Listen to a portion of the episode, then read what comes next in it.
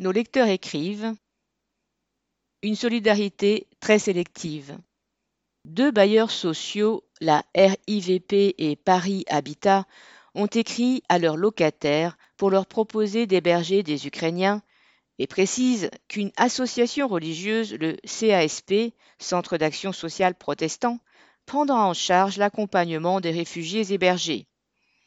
Leurs locataires bénévoles pourront ainsi offrir, comme il est écrit, une aide si précieuse quand on arrive dans un nouveau pays dans un contexte aussi dur.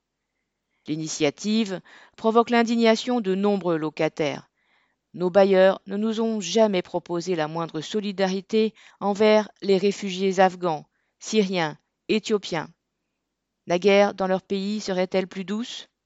Une locataire de Paris.